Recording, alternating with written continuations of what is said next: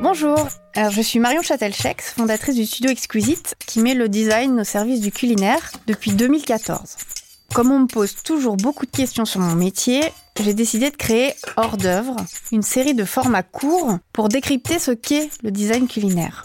Et pour cette masterclass, j'ai demandé à Cécile Poignant, qui est très curieuse depuis toujours et prospectiviste depuis 30 ans, de me poser toutes les questions qu'elle veut pour mieux comprendre ce métier. Bonjour Marion.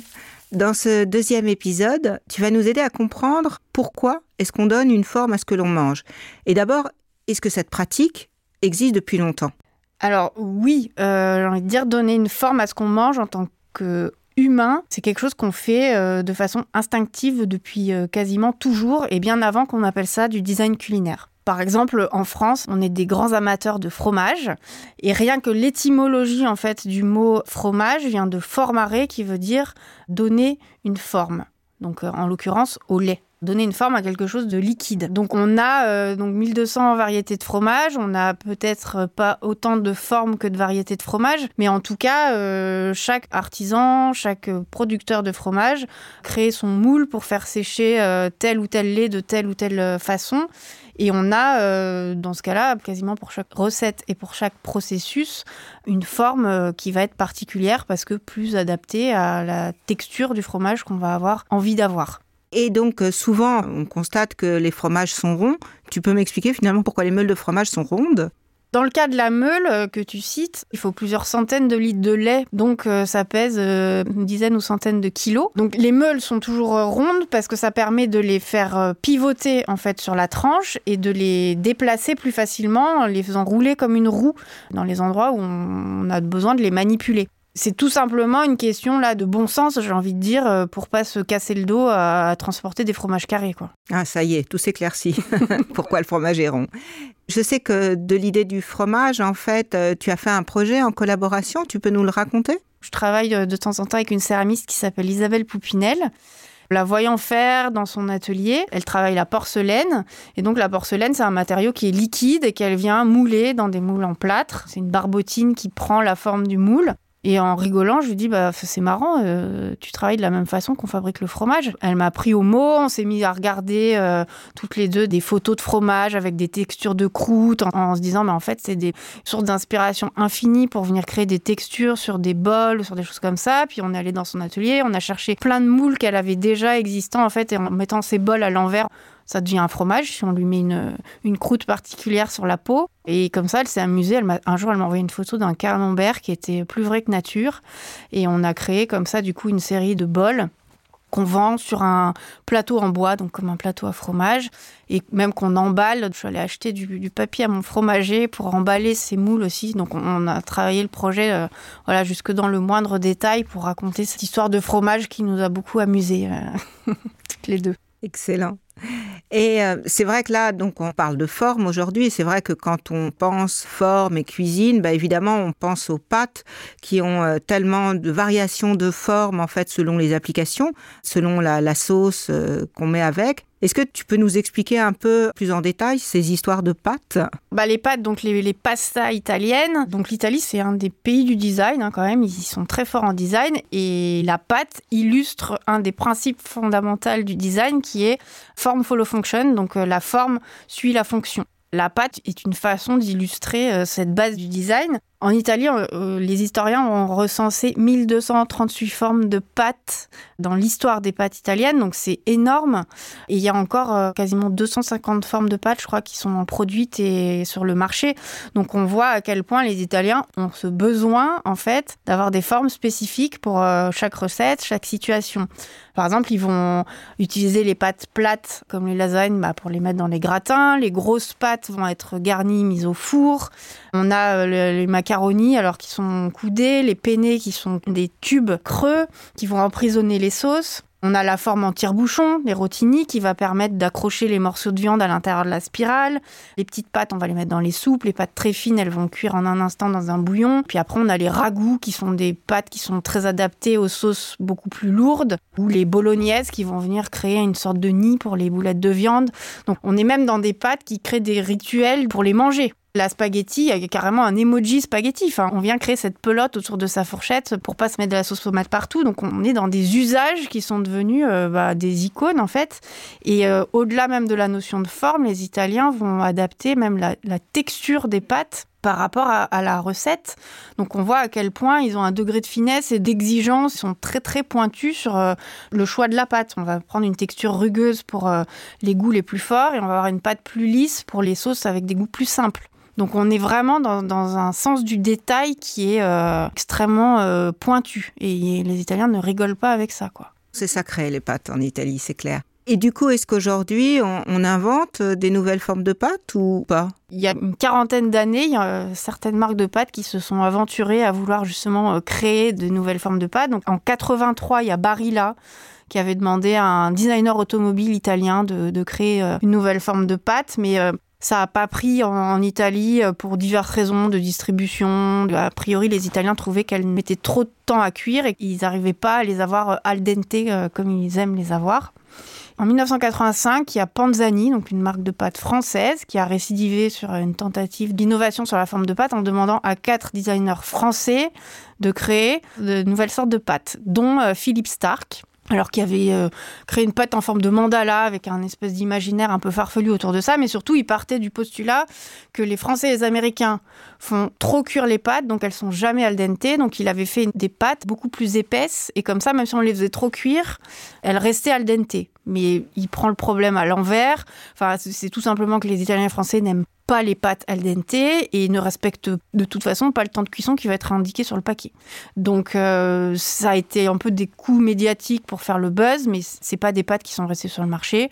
En plus, elles tenaient mal à la cuisson. Enfin, il y avait tout un tas de problématiques qui faisaient que voilà, on était plus dans une figure de style que dans une pâte qui a pu concurrencer ce qui était déjà euh, créé euh, par ailleurs en Italie. Comme quoi, il ne faut pas toujours essayer d'inventer des nouvelles choses là où il n'y en a pas besoin.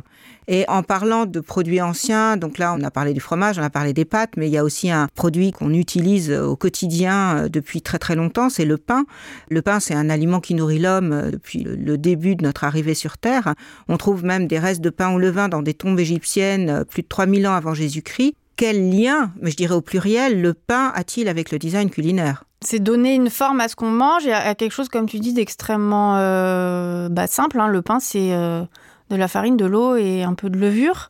Euh, ça fait une pâte. Et si on parle en l'occurrence du levain, on, enfin, on est sur une pâte qui est vivante. Donc c'est arrivé aussi à contenir et à donner une forme à quelque chose qui est un peu immaîtrisable. Donc c'est comme ça en fait qu'on a commencé à observer ce qui se passe à la cuisson, comment le pain réagit, à comprendre qu'en fait bah, si on met une boule de pain dans un four bah, le pain il explose à la cuisson parce que les vapeurs qui sont créées par les levures à l'intérieur qui cherchent à sortir. Donc c'est comme ça qu'on a eu l'idée de faire les grignages. Donc les grignages, c'est des espèces de scarifications, ces dessins qu'on vient faire sur le pain et qui en fait créent des cheminées d'évaporation pour les vapeurs et, pour euh, leur permettre de sortir euh, de façon maîtrisée, donc en maîtrisant la forme. Voilà, après ces grignages dans l'histoire ont pris aussi d'autres fonctions, pas que esthétiques, mais aussi à, l'époque où on faisait cuire le pain dans un four commun une fois par semaine au village. Bah, faire un dessin sur son pain, ça permettait de le reconnaître et pas prendre le pain du voisin. Donc on était dans une fonction aussi comme ça de signalétique, on va dire, euh, de, communication, de reconnaissance.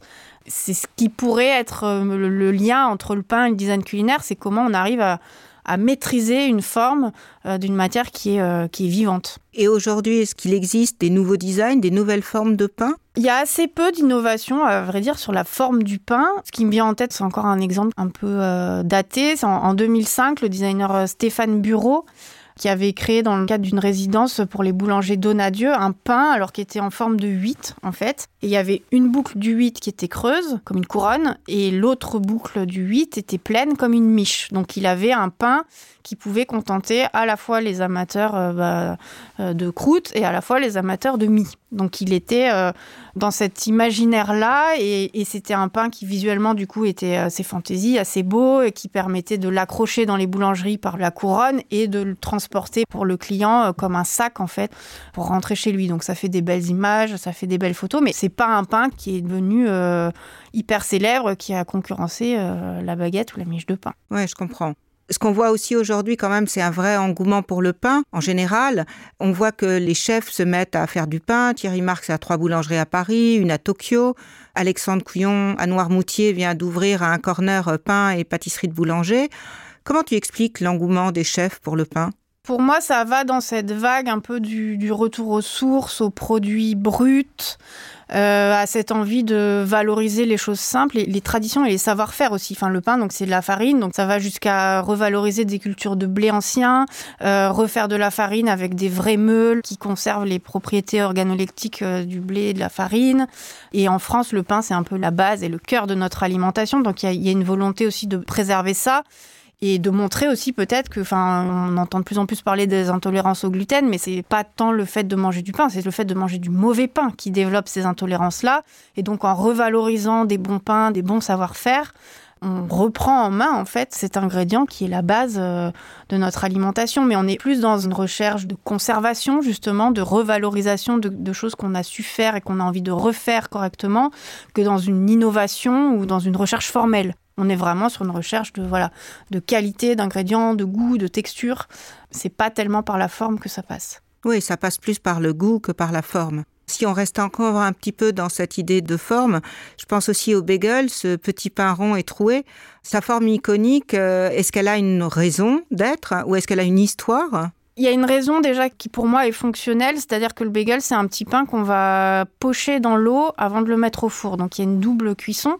C'est ce qui permet en fait d'avoir euh, cette caractéristique de la croûte qui est croquante euh, à l'extérieur. L'eau, elle peut être soit sucrée, soit salée, suivant si on est à Montréal ou à, New York. Enfin, donc il y, a des disparités comme ça sur, euh, sur la façon de faire. Et pour moi, euh, en toute logique, c'est beaucoup plus facile de venir attraper euh, des pains dans de l'eau bouillante par ce trou central que d'avoir des pains ronds qui se baladent dans une eau bouillonnante et qu'il faut saisir avec un écumoire ou je ne sais quoi. Là, on peut soit tous les mettre sur une ficelle, les tremper dans l'eau. Enfin, il y a plein de notions pratiques en fait qui, je pense, sont venues créer ce trou et qui, pour la fabrication et pour la vente, sont devenus usuels en fait, puisqu'on peut aussi, euh, comme c'est des petits pains qui étaient vendus dans la rue en street food, on pouvait les, bah, les enfiler sur un bâton ou sur une corde pour les présenter euh, devant sa boulangerie ou, dans la rue sur son petit corner. Tu nous as expliqué en fait les raisons d'être, en fait la fonction euh, à laquelle répond le, le bagel, mais quelle est l'histoire du bagel? Donc c'est un petit pain euh, de tradition juive, ashkénaze. Il y a plein d'histoires justement qui se sont racontées autour de ce bagel, puisque l'homme aime donner des formes, mais aime aussi raconter des, histoires. Donc il y en a qui racontent que le premier bagel a été créé euh, au XVIIe siècle par un boulanger juif pour remercier un roi polonais d'avoir repoussé les Turcs comme ce roi aimait l'équitation, il avait euh, donné une forme d'étrier à ce petit pain étrier se disant euh, en autrichien, bah voilà, l'histoire est toute trouvée en fait sur cette légende-là. On ne sait pas si c'est la vraie histoire ou pas. Moi, j'avais lu aussi une autre anecdote que je trouvais euh, marrante au sujet du bagel, qui illustre la synchronicité qu'il peut y avoir aussi parfois dans le principe de création. Parce que j'avais lu que c'était un marin en fait qui digérait pas des petits pains ronds qui étaient fabriqués comme des bagels pochés euh, dans l'eau et après mis au four parce que le centre n'était pas bien cuit. Et en voyant une bouée sur le bateau, c'était dit, bah, en fait, si je change la forme du pain et que je le fais en forme de bouée, euh, le centre sera mieux cuit, la cuisson sera mieux répartie. Moi, ça, ça m'avait beaucoup amusé parce que parfois, on a une solution euh, sous les yeux à un problème qu'on a au quotidien. Je trouvais que cette histoire était rigolote pour expliquer comment on a pu avoir l'idée de faire un trou au milieu d'un pain, en fait. Oui, en fait, avec le bagel, on sait même pas vraiment quelle est l'histoire qui est vraie. Quoi. Il y a de la légende, des mythes, des choses qui se superposent comme ça. Pour conclure, en fait, j'ai l'impression que l'homme a toujours eu besoin de donner une forme à ce qu'il mange, et aussi pour euh, transmettre des histoires qui ensuite vont faire des légendes comme celle du bagel et qui vont donner de la valeur aux produits alimentaires. C'est comme ça que tu perçois les choses aussi? Oui, bah complètement en fait. Il y a plein de choses qui se télescopent autour de cette histoire de forme. Euh, la forme et l'esthétique, c'est d'abord ce qui va nous séduire, c'est ce qu'on va voir, donc c'est ce qui va nous faire venir acheter un produit. Il y a la texture, il y a le goût, euh, l'usage pratique qui se définissent bah, comme l'usage, le bon. Ça, c'est ce qui va nous fidéliser, va nous faire euh, revenir. Et il faut pas négliger bah, tout cet aspect voilà émotionnel, de légende, d'histoire qui vont se transmettre autour d'un produit et qui vont, bah, pour le coup, l'ancrer effectivement dans nos souvenirs, nous habituer, nous fidéliser, parce qu'on va avoir un lien émotionnel avec tout ce qu'on nous a euh, transmis autour de, de ce qu'on mange. Merci beaucoup Marion. Ah, merci Cécile. Merci d'avoir écouté cet épisode. Vous retrouverez dans la description de l'épisode et sur le site chefd'oeuvre.com tous les liens utiles que j'ai cités. Vous pouvez me retrouver sur Instagram, Marion underscore ou sur LinkedIn. Merci à Plink Studio d'avoir réalisé cet épisode. À très bientôt pour la suite.